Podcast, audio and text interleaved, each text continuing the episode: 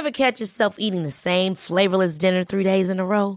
Dreaming of something better? Well, HelloFresh is your guilt-free dream come true, baby. It's me, Kiki Palmer.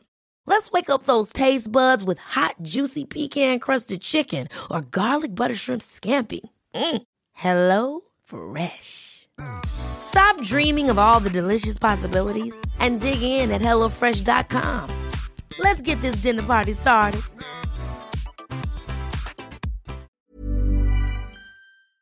Se van acercando las vacaciones y si tienes un bebé en casa, seguro que te preocupa cómo organizar sus comidas durante los viajes, los días de playa o las salidas a la montaña. Una opción cómoda y muy socorrida son los potitos de Nutriben, porque saben cuánto te preocupa dar a tu bebé tarritos nutritivos y con todas las garantías. Los potitos se preparan aquí en España con los mejores ingredientes, como frutas, verduras, carnes o pescados, y solo emplean aceite de oliva virgen extra. Esos ingredientes tal cual se trituran, cocinan y se envasan al vacío para su correcta conservación. Y ya sabes que igual de importantes son los ingredientes que lleva un alimento como los que no lleva. Los potitos de Nutriben son tarritos que no contienen sal, azúcares añadidos, almidón, colorantes, conservantes, gluten o aceite de palma. Recuerda que los únicos potitos son de Nutriben. Gracias a Nutriben y a su marca Potitos por apoyar los buenos contenidos en este podcast.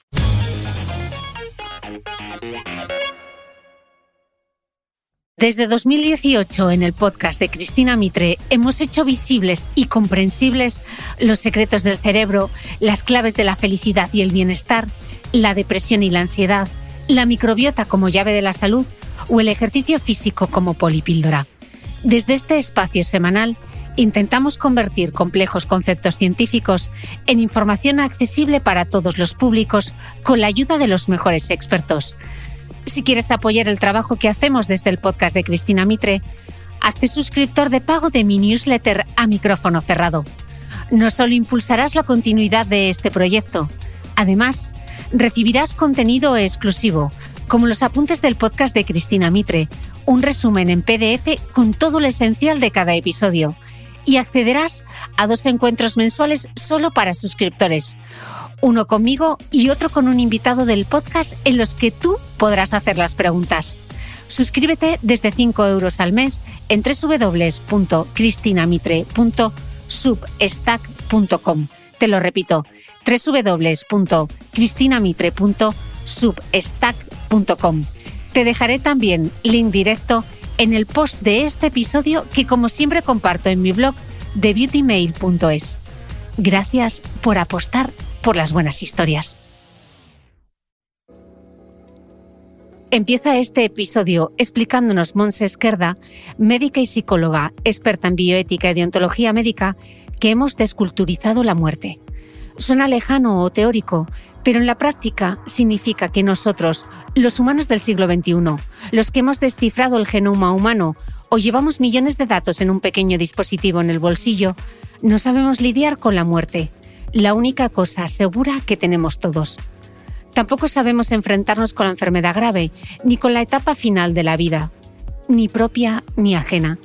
Sobrevaloramos el poder de la medicina y confiamos casi ciegamente en que podrá controlar a la muerte. Pero la muerte, nos dice Monse, no es solo una cuestión del cuerpo.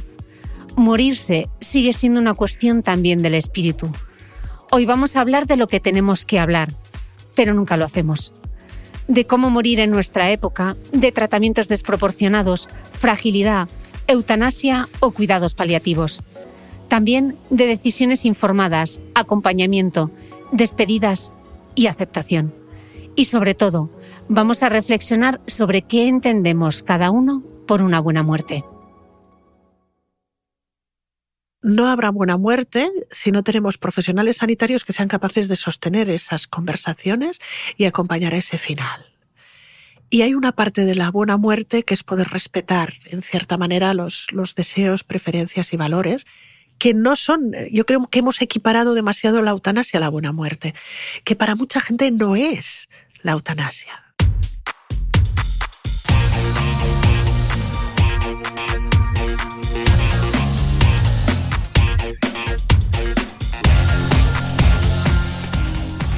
Hola, Soy Cristina Mitre, periodista y autora del blog de Beauty Mail. Bienvenido a este nuevo episodio de mi podcast, un espacio semanal en el que entrevisto a grandes expertos de la salud y el bienestar para que aprendamos juntos a vivir mejor.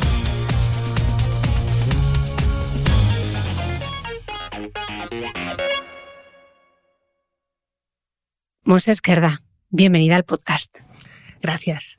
Eh, Monse, en tu libro, Hablar de la muerte para vivir y morir mejor, arrancas explicando un concepto que me parece muy interesante y dices que, que se ha desculturizado la muerte. ¿Esto qué significa? Sí. Hay mucha gente que lo que dice es que la muerte es un tabú. Sí, tabú es aquello de lo que no hablamos. Pero a mí me gusta más desculturizar. Es la sensación de que hemos perdido todas las referencias culturales, sociales, antropológicas, religiosas para lidiar con la muerte. Quiero decir que las teníamos y en muy pocas generaciones es que hay personas que hemos vivido este cambio. No, no estamos hablando de algo que pasó hace mucho tiempo, se ha perdido estas referencias. Hemos perdido la parte cultural que se requiere para lidiar con la muerte. Mm, sobre todo con el duelo, me imagino. También. Mm. Explicas que, que, hay incluso una expresión que prácticamente ha desaparecido del lenguaje coloquial, que es el de la muerte natural. Mm. ¿Que desaparezca esto qué supone? Que ya no entendemos que morir sea natural. Pero mira, precisamente hace unos días leí el, el certificado de defunción del, de la reina Isabel de Inglaterra y me encantó esa parte que ponía causa de la muerte, ha muerto de vieja, old age. Sí, digo, ostras, qué pocas veces vemos como causa de la muerte el simplemente entender, aceptar que hay una parte, que hay muertes que son naturales por la edad. Me encantó. Sí, no sé si, si, mm, te fijaste. No, no me había fijado. En la causa, esas cosas que uno se fija y que son un poco raras, pero en la causa de muerte vendría a ser natural, morir de, de viejo, de edad. Pero es en cierta manera aceptar que tenemos un límite. Mm. Cuentas que hablando de los tabúes, cuentas que la sociedad victoriana estuvo marcada por el tabú del sexo y que la nuestra lo está por el tabú de la muerte. ¿Por qué crees que, que, lo abordamos mal? Yo creo que hay, hay bastantes causas. Una de las causas yo creo que es debida al mismo éxito de la medicina. Quiero decir que eso nos ha marcado tanto y nos ha llegado a hacer creer que no tenemos límites. Algo muy, muy sencillo. En 1900, una persona nacida en el año 1900 había una posibilidad de morir antes de los 15 años de un 50%. Es decir, el 50% de las personas que nacían en 1900 podían fallecer antes de los 15 años. Una persona nacida en los años 1960 tiene un 50% de posibilidad de llegar a los 85-90. Es que estamos hablando de un periodo sí, de, 60 años. Esa brutalidad de cambio yo creo que nos ha, en cierta manera, desviado las expectativas y nos ha hecho creer que podríamos controlar a la muerte. La muerte es incontrolable. Eh, mezclando un poco estos dos conceptos, el de el tabú del sexo, el tabú, etcétera, recoges en el libro eh, una, algo que dice el antropólogo Jeffrey Corer. Él dice que existe incluso, pese a que es un tabú y que no es visible, existe cierta pornografía alrededor de la muerte como una exaltación de la muerte macabra. Sí, y, lo compara al tabú del sexo. Quiero decir que igual que en, tiempos o sociedades que el sexo ha sido muy tabú, hay como una pornografía, hay como una búsqueda y fíjate, por ejemplo, el cuando hay algún tipo de muerte, el cómo la gente lo se regodea o incluso las noticias ante asesinatos a veces muy macabros, hay como un acercamiento que pornografía no es un término mío, pero la llama la pornografía de la muerte. Incluso se calcula que un niño cuando haya llegado a los 11, 12 años habrá visualizado unas 15.000 muertes, pero la gran mayoría van a ser muertes traumáticas en televisión, en el cine, pero en cambio seguramente no ha visualizado ninguna muerte cercana, natural, real, de una persona mayor o un final de vida. ¿Y cuáles son las consecuencias de esto, Monse? Yo creo que las veremos con el tiempo. ¿eh? Hay cosas que necesitas una cierta perspectiva, pero yo creo que a veces cuando hay esta sensación y cuando hablamos muchas veces de la gente joven, la, la, impulsividad, a veces que, son más inmaduros durante más tiempo, yo creo que el hecho de aceptar esa realidad le da más valor al presente y vives con más intensidad al presente. El olvidarnos de esto nos hace vivir como una especie de, de, nube, de, no llegamos de tocar de pies en el suelo. Mm. Me ha apuntado esto a modo de sumario porque me ha encantado cuando lo leí en el libro, dices, en el fondo, la pregunta por la muerte y el morir es la pregunta por la vida, por su sentido y significado, pero también por el dolor y el sufrimiento. Desarrollalo un poco. Sí, yo creo que viene relacionado con lo que comentábamos antes. ¿eh? Yo creo que lo que nos da valor al momento presente es el hecho de, de tener una fecha de caducidad. A mí no me gustaría ser inmortal. Me agobiaría ser inmortal el pensar que tenemos todo el tiempo del mundo. Y eso es entender el presente como un presente, como un regalo. Si yo estoy aquí es porque quiero estar aquí. Soy mucho más consciente de aquello donde quiero y no quiero estar. Muchas, veces nos pasamos la vida pensando cuando sea mayor haré, o lo que me gustaría, los me gustarías, los, y, y vives tanto entre lo que harás en el futuro, y muchas veces enganchado al pasado, que te olvidas que solo tienes el aquí y el ahora. Y el pensar que eres finito le da otro significado al aquí y el ahora y también le da otro significado a preguntas muy, muy relacionadas con el sentido del sufrimiento o no y la necesidad de acompañamiento de estos momentos. Mm, eso lo veremos más tarde, pero te quería preguntar, claro, ese concepto de la finitud mm. del que hablas, claro, muchas veces se llega a él a través de una experiencia traumática, eh, ya puede ser una enfermedad propia o una enfermedad ajena. El que no haya pasado por algo así ¿Cómo llega ese concepto de finitud? Es que estar está.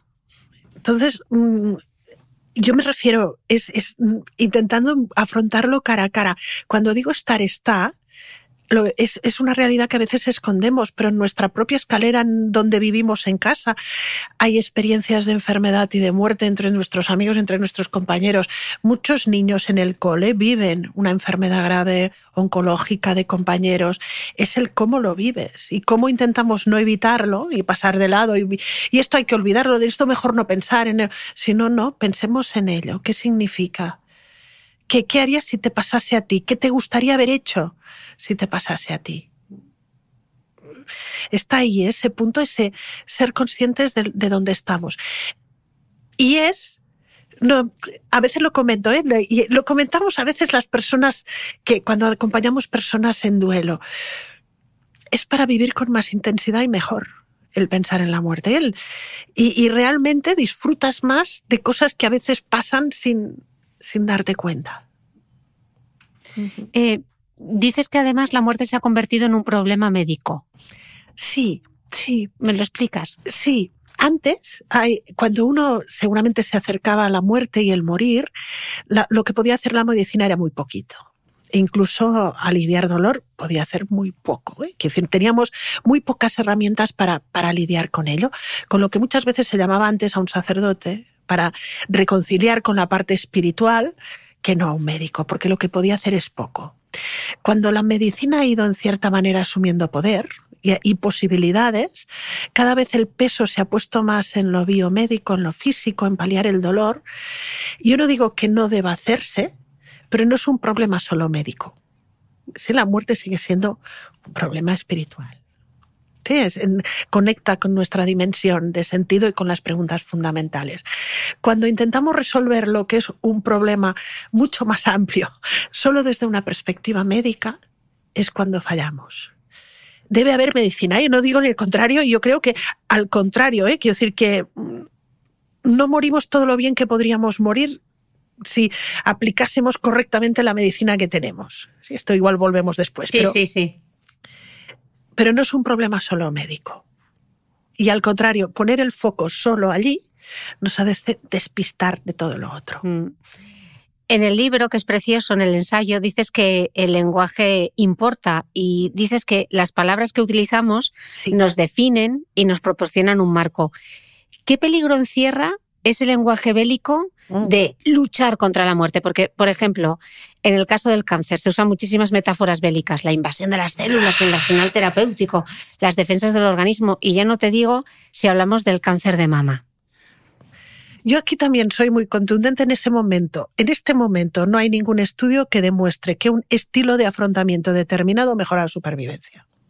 O sea, que lo de tienes que tener una buena actitud y alcanzar siempre con una sonrisa, eso cero evidencia científica de que si la sonrisa te sale, lo que vas a vivir mejor la experiencia. Pero si no te sale las fuerzas, no hay nada que te demuestre. Lo de hay que luchar, pues en este momento no hay ningún estudio que nos demuestre que hay una relación directa entre supervivencia y estilo de afrontamiento. Cuando queremos imponer un estilo de afrontamiento determinado es cuando muchas veces tienes que fingir. Sí, pues si me da rabia, pues, pues me a enfadar.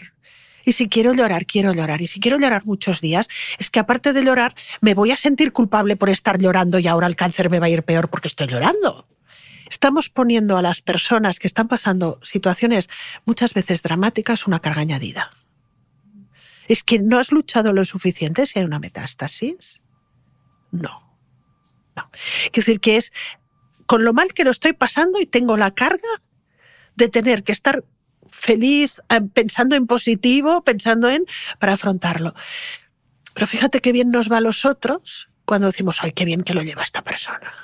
Lo que me tranquiliza a mí, ¿eh? No, no tengo que sostener su rabia, su enfado, su tristeza. Pero estamos cargando a una persona que ya está con una carga enorme, con una carga añadida. Sí, el sentirse culpable porque está enfadado, porque llora y porque no se está sintiendo feliz de pensar en positivo en lo que le está pasando. Ese, es el gran riesgo. Mm. Y luego ese lenguaje bélico, ¿qué consecuencias tiene? Estás también, en cierta manera, poniendo en el lenguaje, lo estás trasladando una posibilidad de control que la persona no tiene. ¿Sí? Debes luchar. ¿yo cómo lucho? Yo me estoy tomando una medicación que, que, que, que, que duele, ¿eh? Quiero decir, que duele, que molesta, que vomito, que tal, pero ¿qué tengo que hacer para luchar? Quiero decir, estás como intuyendo que la persona tiene un control sobre lo que le está pasando que en realidad no tiene. Y muchas de las cosas que pueden ir pasando en el proceso no guardan relación con lo que ella pueda, controlar. Cuando llega, por ejemplo, una metástasis que muchas veces llega, es porque no lucha lo suficiente. Sí, una, es una mamá con niños pequeños, la sensación de fracasar por no luchar lo suficiente. Dices incluso que, es curioso cómo esta tradición, todo este lenguaje bélico, se ha mantenido a pesar de los principios de la bioética. ¿Qué dicen esos principios de la bioética? Sí, la bioética yo creo que nace también para intentar lidiar con cuando esta medicina se vuelve tan compleja y nos empiezan a salir por agujeros por todas partes de cosas que no hemos pensado. La bioética nace como posibilidad de parar y pensar una realidad muy complicada. Y para intentar pensarla es, difícil, pero se intenta estructurar en tres grandes principios. Es verdad que los principios no nos van a resolver todos los casos, pero como mínimo nos ordenan un poco la realidad para poderla pensar. Y los cuatro principios que deben cumplirse es intentar respetar las decisiones y promover que las personas tomen sus propias decisiones por algo muy simple, que cuantas más opciones tenemos en medicina, más pesan los valores de las personas. Yo ya no tengo la verdad técnica como médico. Aquello que es bueno para la persona es lo que él o ella considere que es bueno. Debemos intentar procurarles el bien, evitarles el mal, intentar ser justos. El único principio, de hecho, que es ajeno a la práctica médica es el de la autonomía.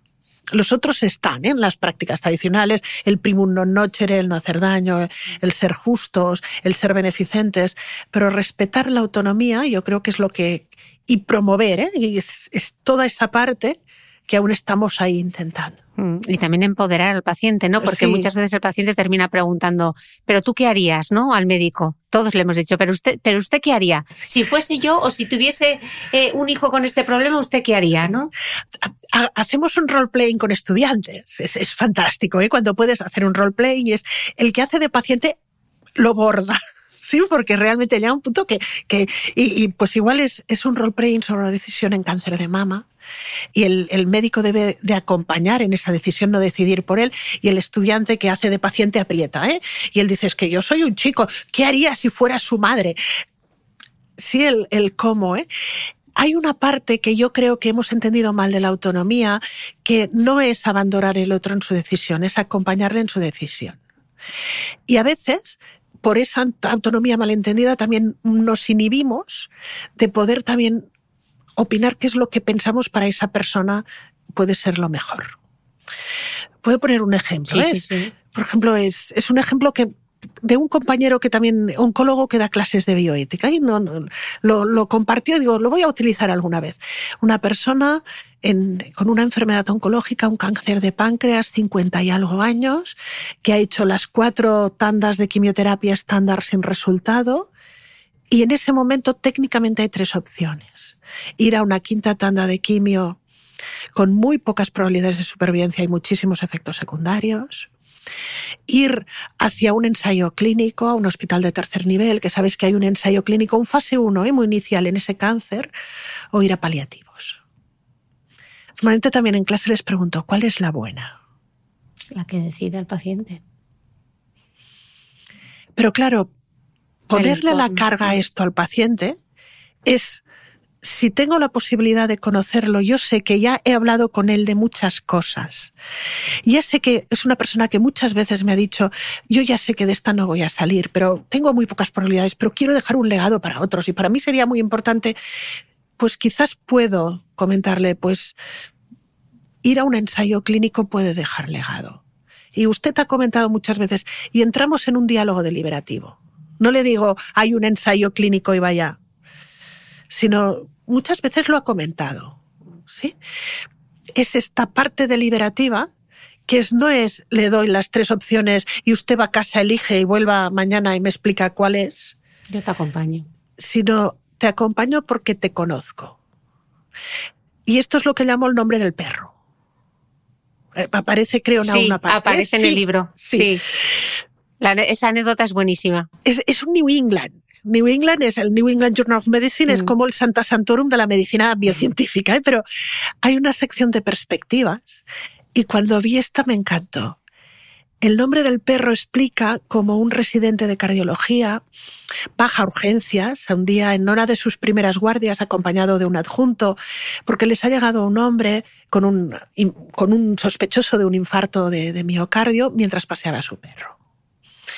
Y el adjunto, una de las primeras preguntas que realiza es, oiga, ¿cómo se llama su perro? Y el residente empieza a buscar en protocolos, en guías clínicas, dónde pone que hay que preguntar el nombre del perro. Pero el cómo se da cuenta que esta es una pregunta fundamental. Solo podré acompañar o dar las mejores opciones a las personas que atendemos y las conocemos. Porque la autonomía no es, hay esto, esto, esto, piénseselo bien, coméntelo con su esposa y dígame mañana qué es lo que prefiere, sino sobre todo, no es, yo digo, antes cuando nos formamos era, humanizar era conocer a los pacientes por su nombre. No, no el de la habitación 101 o el cáncer de páncreas, sino conocer su nombre.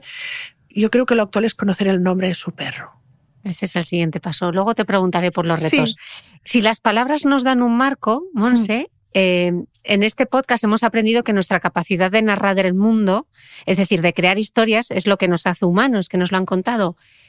Entonces, Monse, ¿cómo nos influye la narrativa que vemos en todas esas exitosas series de televisión de médicos? ¿Qué, idea proyectan sobre la medicina y los médicos? Series como el Doctor House, New England, eh, Anatomía de Grey, bueno, todas estas que hemos visto todos. ¿Qué idea proyectan y qué consecuencias tiene. Sí, yo creo que hay un imaginario generacional de qué es aquello que esperamos de la medicina. Esto con los alumnos también lo hacemos muchas veces de, de, tú de qué serie eres, porque no es lo mismo ser de House que ser de Anatomía de Grey. No. No es solo qué es lo que uno crea imaginario como, con lo que es ser médico, sino también qué espera la gente.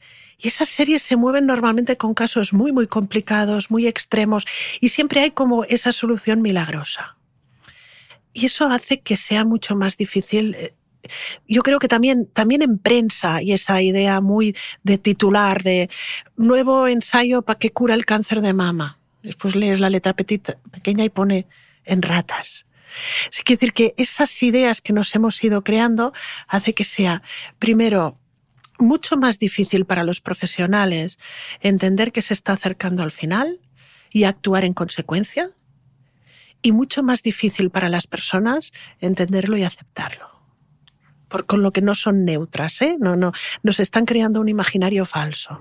Unas expectativas, ¿no? Gestión de expectativas al final, ¿no? Sí. Cuesta muchísimo más. Y a veces cuando comento el primer reto ético en final de vida, reconocer que estamos en un escenario de final de vida. Joder, pero es que, qué duro esa conciencia, ¿no? Si no has hecho el trabajo previo, ¿no? Sí, pero primero, esto ya lo comento también antes, ¿eh? las conversaciones sobre final de vida deben incluirse antes, no en el final de vida. Mm.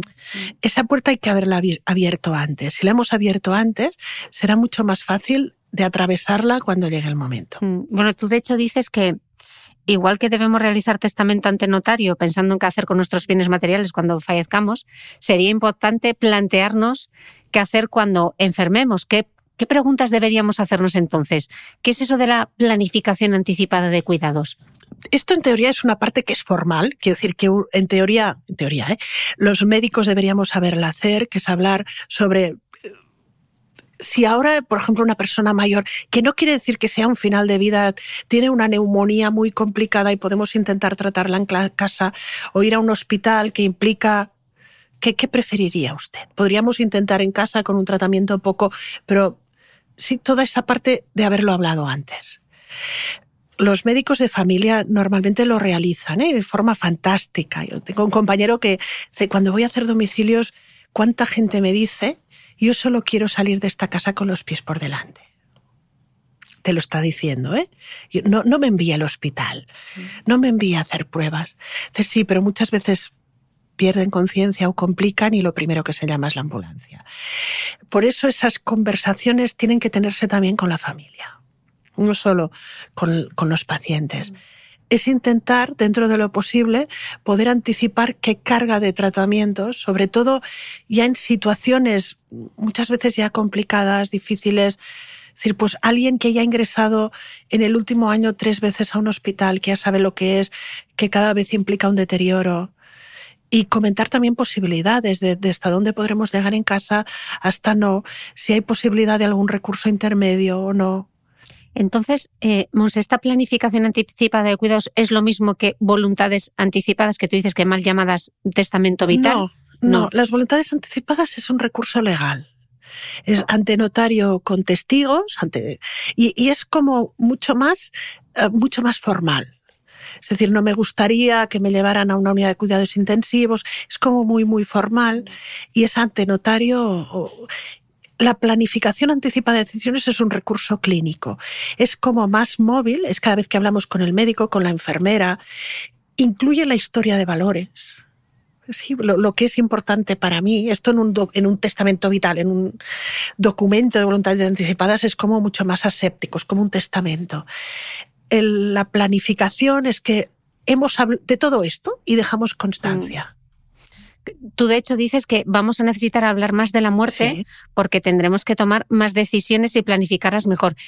me pregunto si este es el peaje eh, que tenemos que pagar por el aumento de la esperanza de vida y todos esos avances médicos de los que nos has hablado, ¿no? Entonces, ¿es esta parte un poco la clave eh, de por qué es importante hablar de la muerte para poder morir mejor. Entre otros, entre mm. otros, sí. Eh, primero, las decisiones médicas van a ser más complejas porque hay más opciones. Y de hecho las opciones no las acabaríamos prácticamente nunca. Y eso nos crea como, es, es curioso, ¿eh? cuantas más opciones, a veces más incertidumbre o miedo provocan.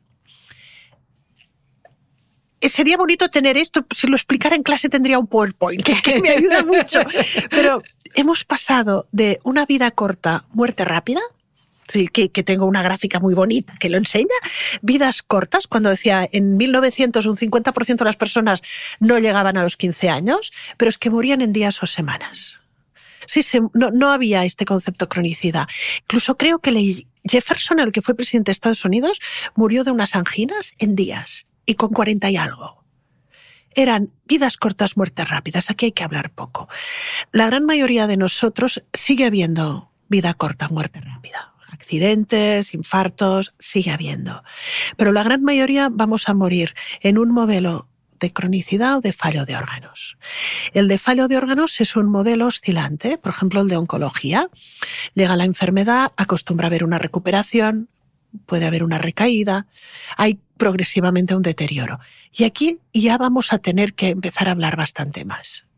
Sí, porque habrá alguno de estos momentos que ya será el momento de que según qué tratamiento será desproporcionado.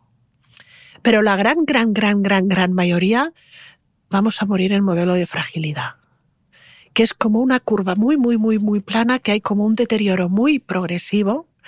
Yo creo que los de cierta edad ya hemos notado ese deterioro. Te, empiezan a doler partes de tu cuerpo que no conocías. Decir, ¡ay, la cadera! Sí, lo vas notando, pero claro, imagínate con 80, 90 años, hay un deterioro muy, muy, muy lento. Eso implica que la reserva biológica es muy baja, es decir, tenemos personas con 90 años. ¿Qué es la reserva biológica? ¿Qué significa? La capacidad de cuando nos llegue, por ejemplo, iba a decir una neumonía o un algo sobrevenido, cuando te llega con 20 años, que no has empezado este deterioro, tienes una reserva enorme de mm. compensar. Con 80, según qué enfermedad, no la vamos a, o nos va a ocasionar ya muchísima carga y nos va a empeorar aún más nuestra calidad de vida. Y eso implica que hay un periodo largo y que podemos hablarlo mucho. Sí, y no quiere decir que muchas veces ya es decir no hacemos absolutamente nada.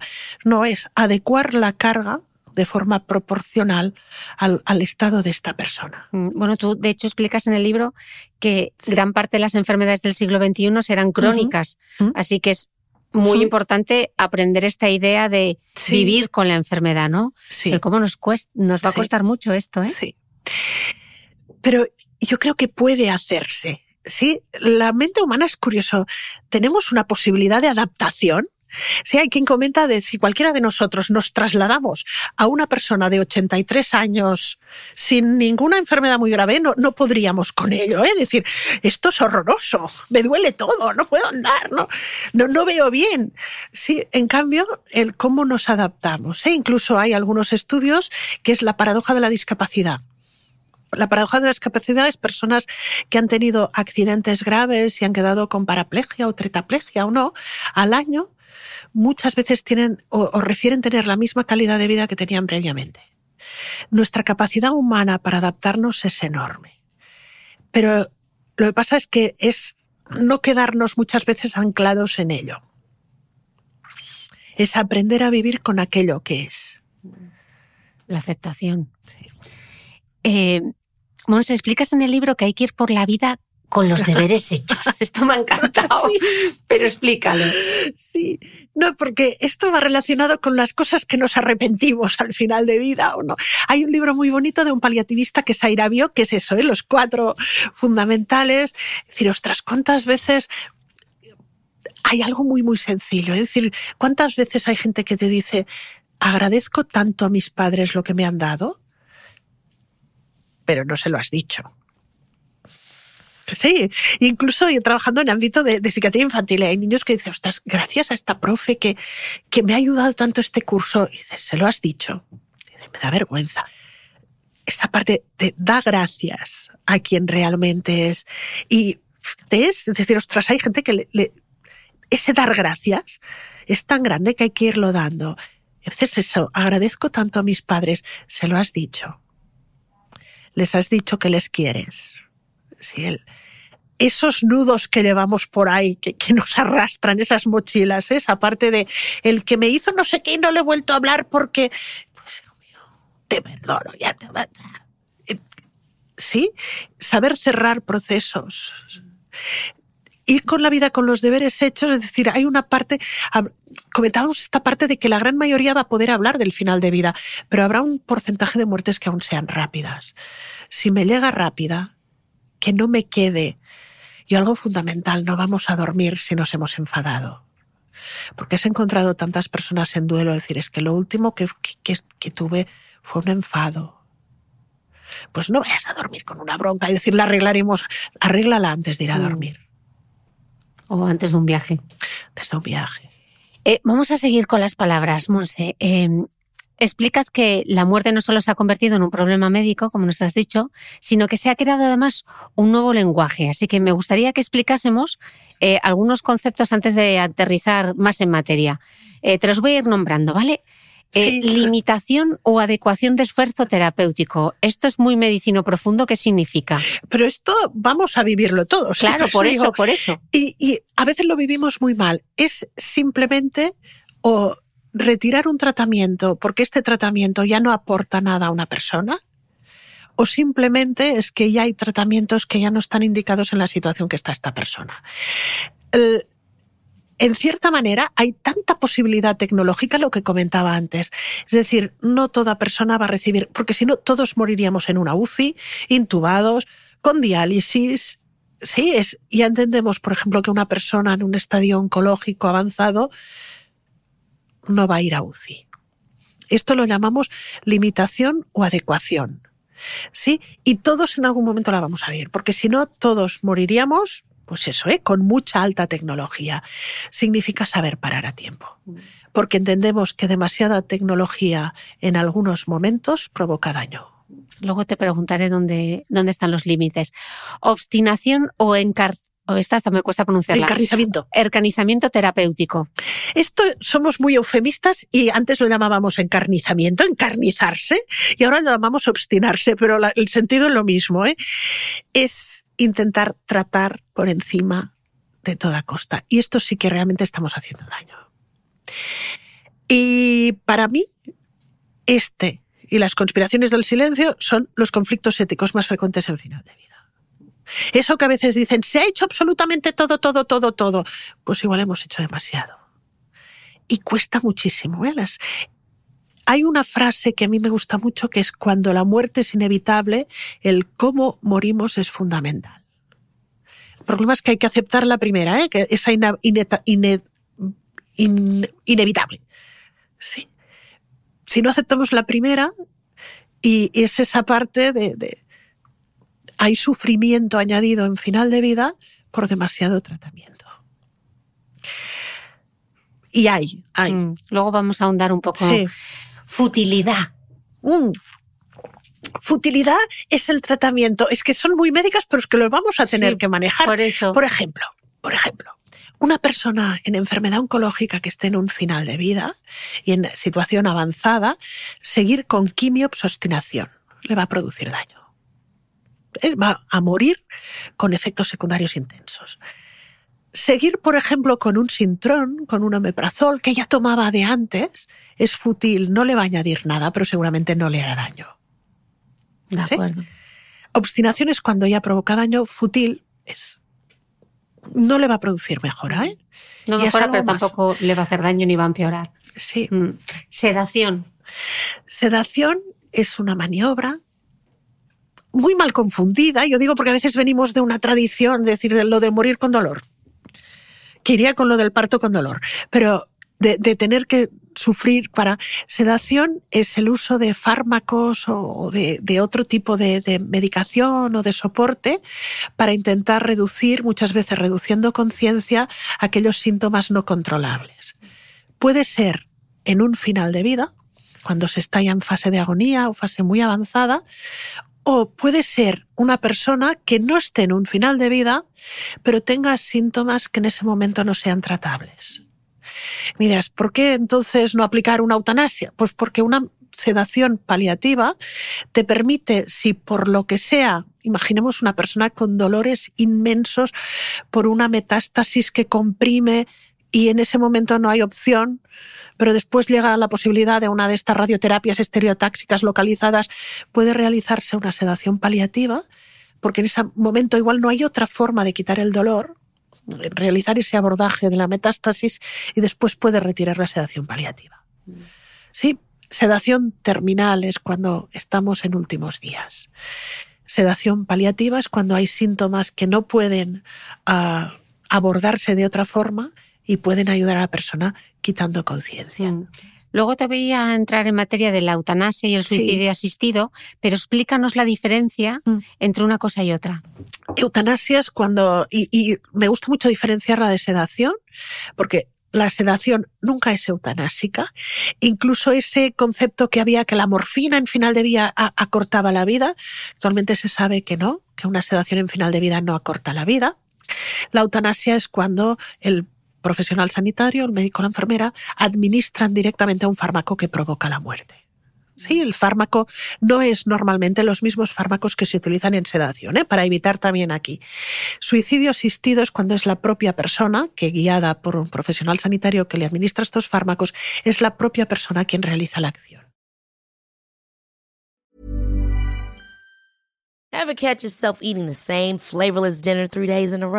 Dreaming of something better? Well, HelloFresh is your guilt-free dream come true, baby. It's me, Gigi Palmer. Let's wake up those taste buds with hot, juicy pecan crusted chicken or garlic butter shrimp scampi. Mm. Hello Fresh. Stop dreaming of all the delicious possibilities and dig in at HelloFresh.com. Let's get this dinner party started.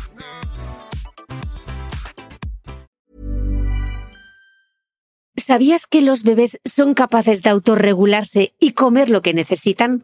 Hasta el primer año, la leche ha de ser su alimento principal, bien sea lactancia materna o artificial, y poco a poco podrán ir probando diferentes texturas y alimentos. Ahora, con buena temperatura, a todos nos gusta salir más de casa, y en verano pasamos mucho tiempo fuera, en la playa, la montaña o recorriendo el mundo. Si tienes un bebé que ya ha empezado con la alimentación complementaria, para esos momentos puedes contar con los diferentes tarritos que ofrece Potitos. Hay recetas para bebés desde 4 y 6 meses y solo llevan ingredientes como frutas, verduras, carnes o pescados que se trituran y se envasan tal cual. Los potitos de Nutriben son tarritos seguros, fáciles de conservar y transportar, ya que no necesitan refrigeración, tan solo mantenerse en un lugar fresco. Se calientan en microondas o al baño María, sin conservantes ni azúcares añadidos. Gracias a Nutriben y a su marca Potitos por ser nuestro mecenas del mes.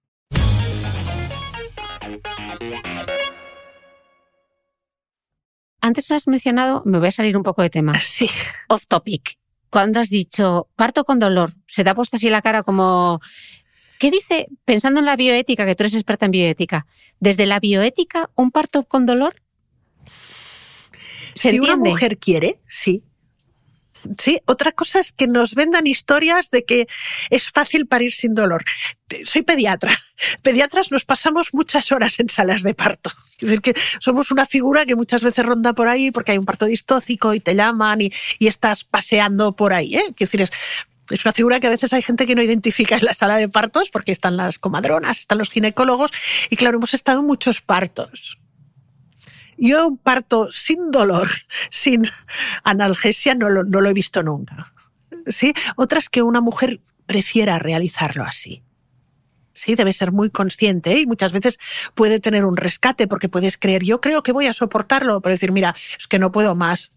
Sí, pues entonces lo, lo, sí tener esa posibilidad de lo hemos hablado antes, y si en ese momento lo intentas y dices no puedo, a veces es verdad que cuando uno no puedo y es, ya no hay posibilidades de, porque ya es, ya, ya está dilatada o no, pero bueno, ha, abierto a ello. Yo lo que sí que quizás he puesto esta cara que no se ve, sí, es cuando nos creamos también expectativas respecto al dolor del parto de poderlo controlar de ciertas maneras. Sí, el parto duele. Y mucho. Lo que pasa es que hay posibilidad de analgesia y hay mujer que quiera vivir ese. Es absolutamente respetable. El problema es la generación de falsas expectativas respecto a el control del dolor del parto de, otras maneras. No sé, oía una vez... otro podcast. Sí, no, no, pero este yo no, no porque alguien hablaba de, de, incluso los partos orgásmicos. Digo, a ver, a ver, a ver. Y, me acuerdo con un amigo ginecólogo que decía, yo no he visto ninguno en mi vida y digo, yo tampoco, yo tampoco. Que a veces hay, se generan expectativas con relación a eso. Como un pensamiento mágico casi, ¿no? Pero a veces fomentado por personas que, que conducen hacia ahí. Mm. De acuerdo, vamos a volver a la, a, la, muerte. A la muerte, vamos a volver a la eutanasia. Eh, pregunta difícil. ¿Qué es una buena muerte y qué requiere? Porque eutanasia, etimológicamente, significa buena muerte. Sí. Lo que pasa es que por consenso es la muerte provocada de forma directa e intencional. Sí, por consenso es, es no ni indirecta ni, ni no intencional, sino directa e intencional. Para mí, creo que parece en alguna parte, no habrá buena muerte hasta que nuestra sociedad no sea capaz de hablar de la muerte. Porque no te permitirá cerrar muchas cosas y, y ese es un reto de todos no habrá buena muerte si no tenemos profesionales sanitarios que sean capaces de sostener esas conversaciones y acompañar ese final. Y hay una parte de la buena muerte que es poder respetar, en cierta manera, los, los deseos, preferencias y valores que no son, yo creo que hemos equiparado demasiado la eutanasia a la buena muerte, que para mucha gente no es la eutanasia. De hecho, hay un juego que utilizamos en clase.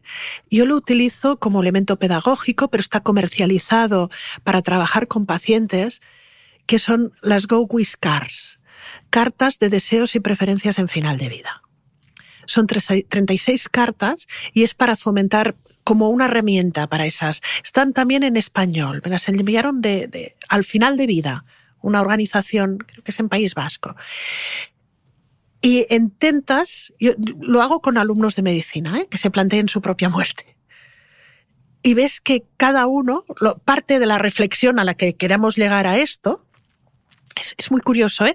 Empiezan jugando, hay que seleccionar 10, descartas si te quedas con 3 y te quedas con una. Con lo que se va haciendo como un silencio en el aula. Y esa una la compartimos. Y el por qué la pides. Somos muy distintos. Lo, que para cada uno implica, y allí aprendemos a lo que, si no lo hablas, muchas veces acabas imponiendo lo que tú crees. Que eso es fundamental. Es curioso, por ejemplo, en las series de artículos publicadas de Star Cartas, los valores espirituales aparecen muy a menudo. Estar en paz con mi vida, estar en paz con Dios, tener un sacerdote ramino, son de Estados Unidos y hay todas las opciones cerca. En estudiantes de medicina no aparecen. Estar cerca de mi familia, tener a mi familia, mis amigos, algunos control del dolor, y lo discutimos. Porque a veces discutimos si es porque son jóvenes o si es porque ya no pertenecen a una generación en que los aspectos religiosos espirituales forman parte. Yo digo que es porque son jóvenes, sí, que aún no han pensado en esto, y ellos me comentan que eso es generacional. Entonces les digo, sí, el problema es que no lo voy a poder demostrar, porque cuando ellos mueran, yo ya no pienso estar, ¿eh? ya no, pero digo, al final de vuestra vida, al menos pensar en esta clase y darme la razón. Yo no estaré, ¿eh? pero mentalmente dadme la razón, porque estoy segura que la tengo. No, no, es, nos permite entrar en eso, ¿eh? en, en, si sabemos reconocer que para las personas la espiritualidad pesa mucho, cuando muchas veces para nosotros no. Da para mucho estamos hablando de buena muerte, pero también entra el concepto de muerte digna. Aclaras en el libro que no debemos confundir una ley de la eutanasia, como la que tenemos ahora, con tener garantizada una muerte digna. No, porque yo creo que aquí es una de las partes que hay un gran error. Dignidad es una palabra polisémica. Ah, por ejemplo, cuando sale esta carta, porque quiero morir dignamente, los mismos compañeros dicen, ¿qué es para ti morir dignamente? Porque es una palabra polisémica. De hecho, hay un estudio muy bonito de Lizarri, un sociólogo de, creo que es de Euskadi, que preguntó a las personas, es verdad que fue un estudio de hace unos 10 años que era morir con dignidad. Para muchas personas era morir sin tubos, sin sondas, sin nada. Para muchas personas era poder morir acompañado. Para otras era poder morir religiosamente acompañado. Estamos hablando de personas de cierta edad. Es una palabra polisémica sí que para muchos morir con dignidad era morir sin dolor. Y cuando digo que no tenemos garantizado, es que no tenemos garantizado una cobertura de cuidados paliativos. Y yo creo que no garantizar eso, el orden de los factores altera el resultado. ¿eh? Y sí que encontramos, sobre todo a nivel de toda España, hay una variabilidad enorme. Sí, seguramente aquí en Cataluña hay como el, y fue un buque insignia de los cuidados paliativos de toda Europa, aquí en Cataluña, pero encontraremos otras partes que no. Y claro, garantizar una muerte digna significa garantizar un abordaje biopsicosocial espiritual al final de vida y no lo tenemos garantizado. Justo iba a entrar ahí. Eh, me ha encantado esta frase que recoges de Cecil Saunders, Mm. que ella dice que hay que sustituir el no hay nada más que podamos hacer por un se está haciendo todo lo posible. Eh, vamos a aterrizar esto de los cuidados paliativos. Mm. Monse, ¿tenemos una idea equivocada de lo que son? Mm. ¿Cuáles son los mayores mitos? De hecho, me gusta mucho porque paliativo viene de palio y palio era etimológicamente una manta que los romanos, o los, ah, no sé si son griegos o romanos, se llamaban distinto. Era la manta que se, se ponían para protegerse cuando iban a hacer el camino. Era como una manta de protección. Palio, aunque palio es también otras etimologías, pero era esa protección. Por eso viene de aquí, ¿eh? de, de proteger. El cuidado paliativo yo creo que es algo que deberíamos extender a toda la medicina el abordaje paliativo, que es que tratamos sobre todo sintomáticamente. Sabemos que hay enfermedades o momentos que no se van a poder curar, lo que el enfoque no es tanto en la curación, sino en el poder resolver los síntomas y la calidad de vida. Y a veces incluso hablo que en psiquiatría deberíamos ir hacia una psiquiatría paliativa. No enfocarnos, habrá enfermedad mental crónica que no pueda resolverse y a veces empecinarse en intentar curarla, es los- las dosis de fármacos y todo es irnos más a calidad de vida y control de síntomas. Sí, Por eso lo, lo paliativo no es solo de los cuidados paliativos, es un tipo de abordaje que debería ser transversal en toda la medicina. En traumatología, en urología y en, y en pediatría. Hay enfermedades que no tienen curación, pero sí tienen cuidado. Sí, es esa frase también de hay enfermos incurables, pero no hay enfermos incuidables. Y paliativos pone el foco aquí. Y pone el foco ya, digo, a veces como paliativos es una especialidad que nace nueva, ya, ya ha llegado la bioética, ya ha ampliado la mirada, y nace, ya no es una especialidad médica en cierta manera, sino que nace con una mirada, hay médico, enfermero, trabajador social, psicólogo y, y muchas veces asesor espiritual. Y hace con, con una mirada muy multipluridisciplinar.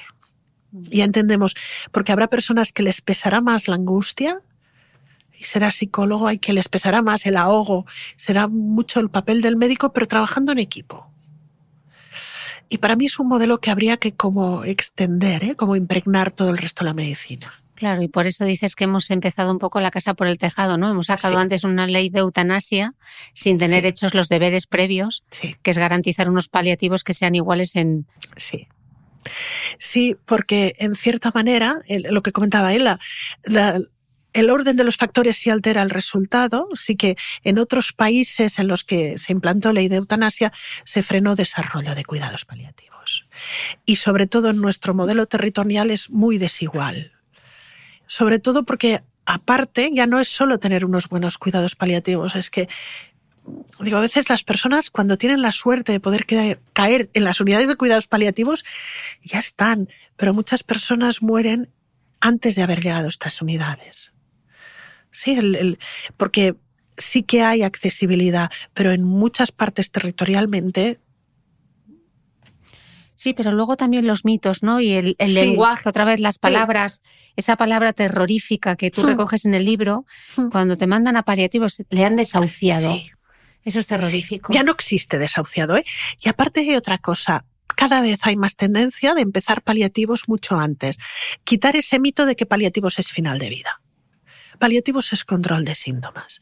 Y, por ejemplo, en, en pediatría hay niños que están años y años en paliativos, pero sobre todo en esta mirada, porque tienen una enfermedad grave que no va a poder ser resuelta, pero su expectativa de vida está disminuida, pero puede ser larga. ¿Pero qué va a ser lo importante? Pues que tengan la mayor calidad de vida posible durante todos esos años. Incluso hay algunos estudios que demuestran que las derivaciones precoces a cuidados paliativos aumentan también no solo la calidad, sino el tiempo de vida. Porque son tratamientos menos agresivos, ¿sí? más pausados. Mm. Lo que pasa que, claro, ¿cuántas veces ante un mal pronóstico hemos escuchado de eso de hay que agotar todas las vías? Pero desde la bioética se defiende que no todo aquello técnicamente posible es éticamente correcto, ¿no? ¿Dónde está el límite, Monse? Y sobre todo, ¿quién lo marca de nuevo, no? El, primero, el límite debe ser dialógico. Ya, ya, lo que comentábamos antes, el monopolio de la verdad ya no lo tenemos ni los médicos ni los profesionales, que ahora ya no serán médicos, sino biomédicos, ingenieros biomédicos y lo que sea. Ya, ya, ya no, no tenemos el monopolio de la verdad, con lo que es un proceso dialógico. Es verdad que habrá actuaciones que, que muy directamente, técnicamente digas esto es desproporcionado. Y, debemos ser cada vez más conscientes. ¿eh? personas muy, muy mayores con tratamientos que son muy agresivos, es que simplemente el tratamiento no, no, no tienen reserva biológica para... Es decir, hay una parte que es verdad que son hechos, pero hay otra parte que es valores. Y esa parte de valores es la que hay que poner en juego sí yo entiendo, esa persona que hablábamos, 53 años, ¿eh? tres opciones, pues esta persona igual tiene un hijo pequeño que va a hacer, un hijo que quiere graduarse y dices, Dios, que voy a hacer lo que sea y voy a aguantar la calidad de vida que sea para intentar llegar a esa graduación. Pero tiene que ser muy, muy consciente de que si va por ese camino, los efectos secundarios serán muy grandes. El problema grande es cuando esto lo convertimos en que es una cuestión técnica. Que yo como médico decido lo que creo que es. Ya lo presento como una sola opción, no como una, un tema de, diálogo. Mm, de acompañamiento, ¿no? Sí. Mm. Y también es verdad que muchas veces llegamos a un límite muy límite en que biológicamente las familias piden cosas que ya no. Ya, eh, realmente estamos provocando daño. Porque la persona no va a superar. Me gusta mucho y voy a traer esta cita a colación porque sé que a mi amiga Lorena, que escucha este podcast, sé que le gusta mucho este libro. Las palabras del neurocirujano británico Henry Marsh, en su libro Ante todo no hagas daño, qué gran libro, que lo conceptualiza así, ¿no? Dice, hacen falta tres meses para aprender a hacer una operación, tres años para saber cuándo hacerla y 30 años para saber cuándo no hacerla. Qué importante, ¿no? Sí. Yo creo que eso también guarda más relación más con la maduración del propio profesional, si la realiza, que con conocimientos técnicos. Sí, porque nosotros mismos, sí, no, nos creemos, es muy fácil también autoengañarnos a nosotros mismos y creer que haciendo más es mejor.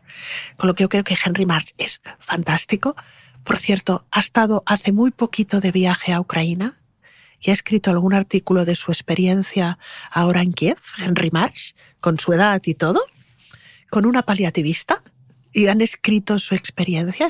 Es precioso. lo encuentro. Vale, lo pongo en las notas del podcast. Sí, en Kiev. Y el cómo la, la sabiduría que transmite. Hay un filósofo, Gomalanzón, sí es filósofo madrileño, me encantan sus libros. Él, no recuerdo en qué texto, eh, pero decía, sabiduría es saber encontrar los mejores fines. Inteligencia es saber aplicar los mejores medios para conseguir estos fines. Tengo la sensación que a veces tenemos una medicina muy, muy, muy inteligente, muy potente y cada vez lo será más, pero que no sabe ser lo suficientemente sabia. Por eso, creo que en lugar de sumar eh, inteligencia a nuestros médicos, habría que sumar sabiduría. Y Henry Marsh es un sabio, claramente. Lo es, lo es. Sí. Eh, antes decías que había dos cosas muy importantes desde la perspectiva de la bioética. Y es aquí donde voy a entrar en materia con el tema de la verdad soportable. Eh, Monse, eh, ¿un paciente siempre debe saber la verdad sobre su enfermedad? ¿Y qué es este concepto de la verdad soportable? Debe saber aquella verdad que quiera saber.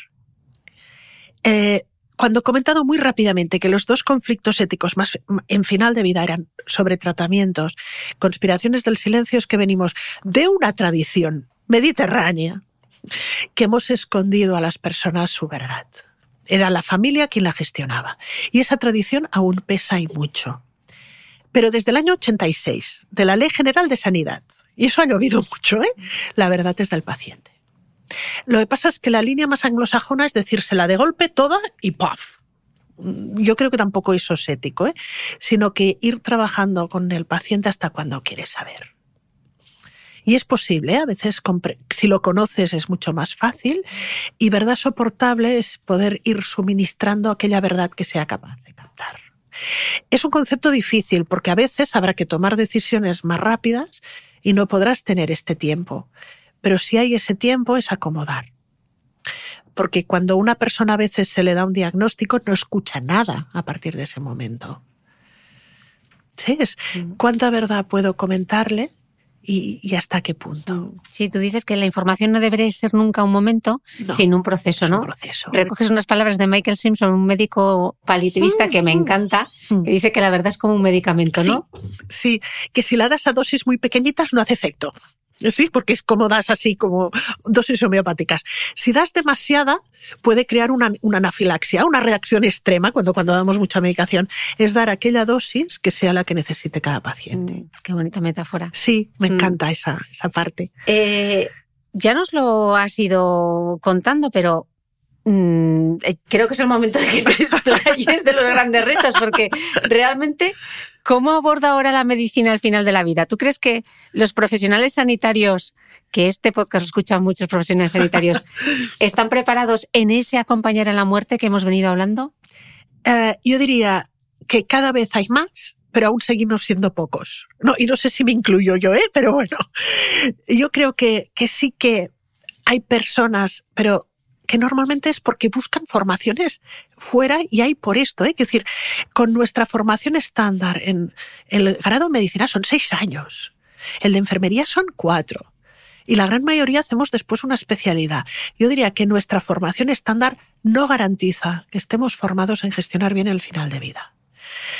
Diría que cada vez hay más gente que busca pues máster en paliativos, en bioética, en, para replantearse cosas. Pero para mí creo que esto debería ser una competencia transversal de todos, garantizada. Sí, pude dirigir una tesis doctoral, la heredé, porque la tesis doctoral empezó en el año 98, ¿eh? que yo creo que aún era residente, y heredé la tesis, se jubiló el director, que era sobre miedo a la muerte en estudiantes de medicina. La finalizamos en 2014, pero hemos seguido recogiendo muestra de, de estudiantes de medicina. El miedo a la muerte aumenta durante el grado de medicina. Hay más miedo en sexto que en primero. A lo largo de todas las generaciones, desde el 98, ¿eh? porque se va midiendo primero, tercero, sexto y es sucesivo. Es decir, quien empezó en primero se le midió en sexto, se le medirá en sexto después. Es, ha aumentado desde el 98 hasta ahora. Pero a mí lo que me preocupa más es ese aumento dentro del grado. Hay más miedo al finalizar que al inicio. Y no se debe necesariamente por la edad, ¿eh?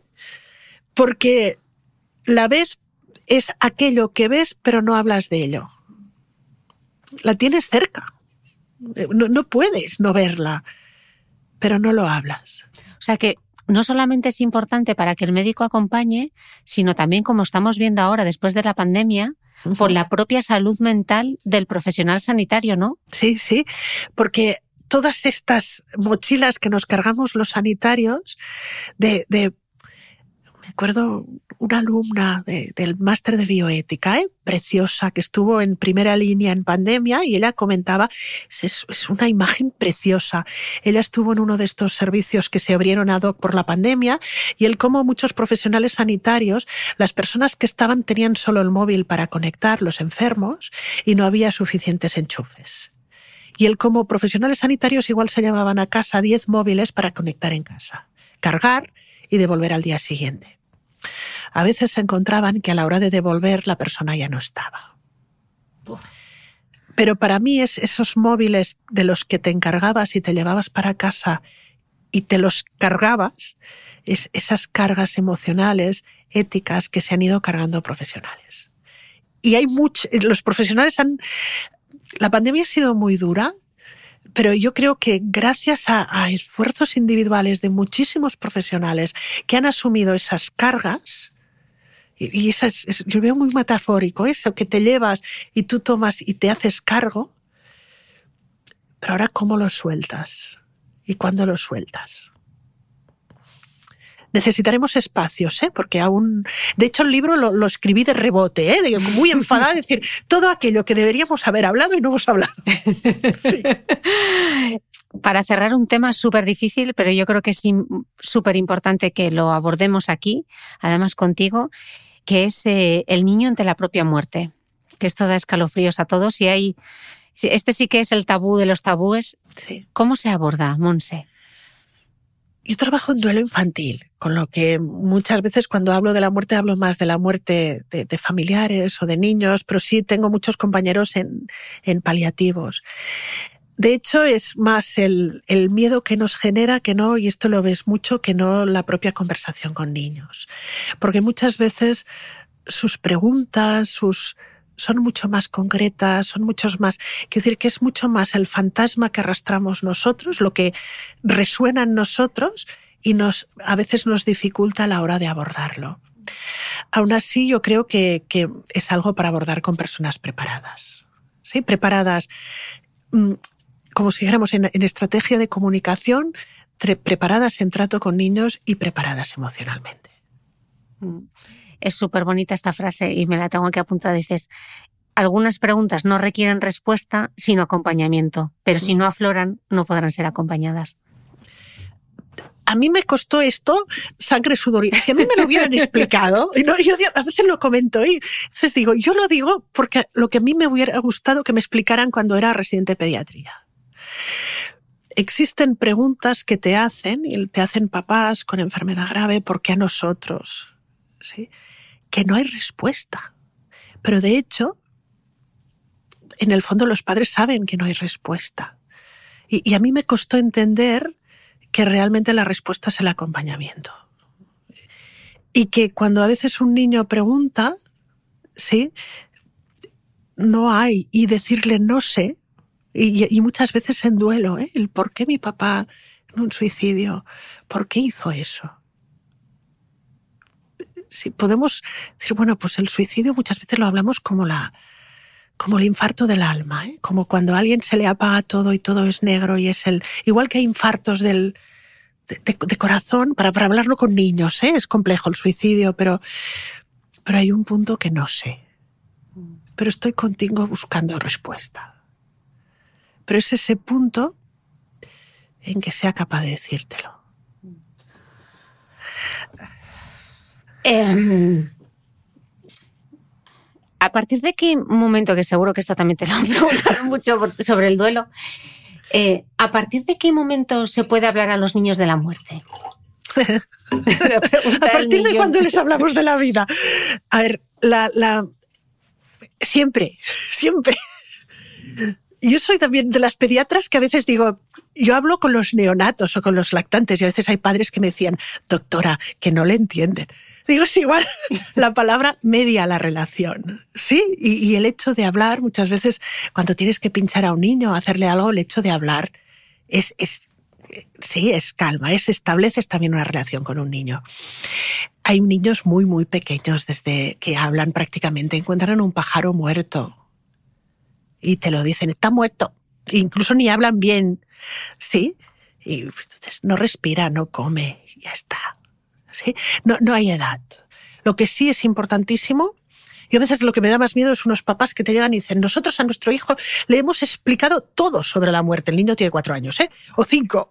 Y digo, ¿pero qué, qué es todo? Y me hacen una parrazada filosófica existencial que nos miramos así con el niño y decimos, yo tampoco lo he entendido es muy, muy importante adecuarnos al nivel de comprensión del niño. Sí es. Y no va tanto por edades, sino por capacidad de comprensión. ¿sí? Por ejemplo, no utilizar metáforas hasta que el niño es capaz de, entender la metáfora. Los cuentos. Los cuentos los hemos utilizado siempre para explicar lo que no podemos entender. Sí, conocer los lenguajes del niño, pero no hay edad. ¿Cómo manifiesta un niño el duelo? ¿Es muy diferente a un adulto? Sí, sí y no. Los niños acostumbran a ser más indirectos. Eh, más indirectos es que muchas veces ah, no manifiestan de la forma que esperamos que manifiesten, con pena, con lloro, con tristeza, y manifiestan muchas veces, lo más frecuente es la ausencia de reacción externa con lo que a veces nos hace que no, y que las reacciones sean indirectas. Empezar a portarse peor, estar enfadado con el mundo, ¿sí? Las somatizaciones, el, somatización es dolores. ¿eh? Me acuerdo de un niño buenísimo ¿eh? que decía que tengo un, un nudo, un bulto y un susto había fallecido su, su, hermano, ¿eh? Y había empezado con unos dolores de barriga que cuando hicieron pruebas desaparecieron y empezó con un dolor de garganta. Era una somatización. Expresaba mediante dolencias. Sí, pero es, en cierta manera nos, nos cuesta más reconocer, porque lo que esperarías es verle triste, llorando, no aparece. Monse, ¿quién y cómo debe ayudar a los niños durante un duelo? Yo esto es un modelo que, me, me un poco en Warden, que es un teórico, pero que, es el que defiendo que hay como tres niveles. La gran mayoría de niños no va a requerir ayuda especializada. La gran mayoría de niños van a tener buenos duelos. ¿Qué van a requerir? Pues, por ejemplo, padres, si ha fallecido un hermano o familia, que sus referentes, pediatras, escuela, les asesoren un poco que sepan, que les acompañen en qué es normal, qué no es normal, lo que llama un asesoramiento.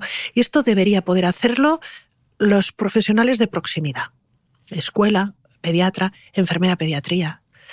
Habrá niños con duelos ya un poquito más complejos por el tipo de muerte, porque la familia ha pasado muchos estresores añadidos después de la muerte, porque no ha habido despedida, o no ha habido, por ejemplo, en pandemia, o el niño no ha ido a la despedida y no ha habido un cierre. Y estos a veces ya dices, bueno, hay grupos de acompañamiento a duelo, ayuda mutua que pueden ayudar. Y habrá niños que requieran atención especializada desde el inicio. Por duelos muy complejos, muertes por homicidio o suicidio, con lo que connotan deberían ser, porque ya son niños que, tenían anteriormente alguna dificultad para gestionar cosas, porque las pérdidas han sido complejas, Sí, y, y, yo lo que propongo es un modelo de complejidad, ¿eh? poder ver, y, porque a veces nos llegan a atender niños con duelos absolutamente normales y asesoramos, pero niños con duelos complejos llegan cuando ya es tarde y mal. Sí, cuanto más factores añadidos hay en duelo, más vamos hacia el tercer punto. Cuando las muertes han sido más traumáticas, cuando es, cuando una familia ha habido un proceso de enfermedad bien trabajado de paliativos, nos vamos más hacia el primero. Mm. Eh, ha sido una maravilla charlar contigo, pero antes de despedirme, con esta voz que tienes, que es como que me arrullas, eh, déjame tres ideas que quieres que la gente recuerde de esta charla de hoy, de, de, de, tu libro, de lo importante que es hablar de la muerte para morir y sobre todo para vivir mejor también. Sí, pues animarse a hablar de la muerte pero no cuando estamos mal. De conversación de domingo después de la comida. Animaros, el próximo, ¿eh? El próximo domingo, sacar el tema. Decir, mira, he oído algo y, ¿y tú qué crees? Hablar de algo que también no hemos hablado, hemos hablado del enfermar, pero no, por ejemplo, de, cómo te gustaría tu ceremonia fúnebre, tu música. Te... Y eso es en la comida, ¿sí? Hablarlo para darle más valor a lo que vivimos, al presente. Y hablarlo también para no perder el miedo con las personas que están en duelo o una enfermedad grave, hay mucha gente que dice, no voy porque no sé qué decir. Pues vas y no digas nada. Quiero decir, no, no perdamos, no alejemos más a las personas porque, por nuestros propios miedos de acompañarlas en estos momentos. Eh, qué bonito. Yo me he quedado con, con esa palabra de, de, la finitud y me había apuntado esta. Te he destripado medio libro, pero es que es maravilloso que todo el mundo se compre el ensayo, por favor, y lo lea. Dices: Muchas veces vivimos entre la memoria y la espera, entre el pasado que nos da forma y estructura y el futuro que nos ofrece proyectos y esperanza. Pero el riesgo es olvidar el presente, la actualidad, perdidos entre la carga de la memoria y la promesa del futuro.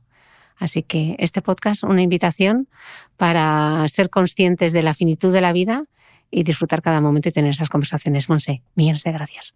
A vosotros.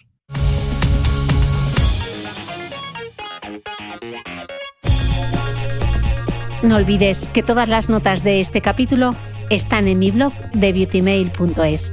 Además, si no quieres perderte ninguna entrevista, suscríbete a el podcast de Cristina Mitre en tu reproductor de podcast habitual. Y un último favor, si me escuchas en Apple Podcast o en Spotify, regálame una reseña, porque así ayudas a que este podcast siga creciendo. Muchas gracias y nos escuchamos de nuevo el próximo domingo.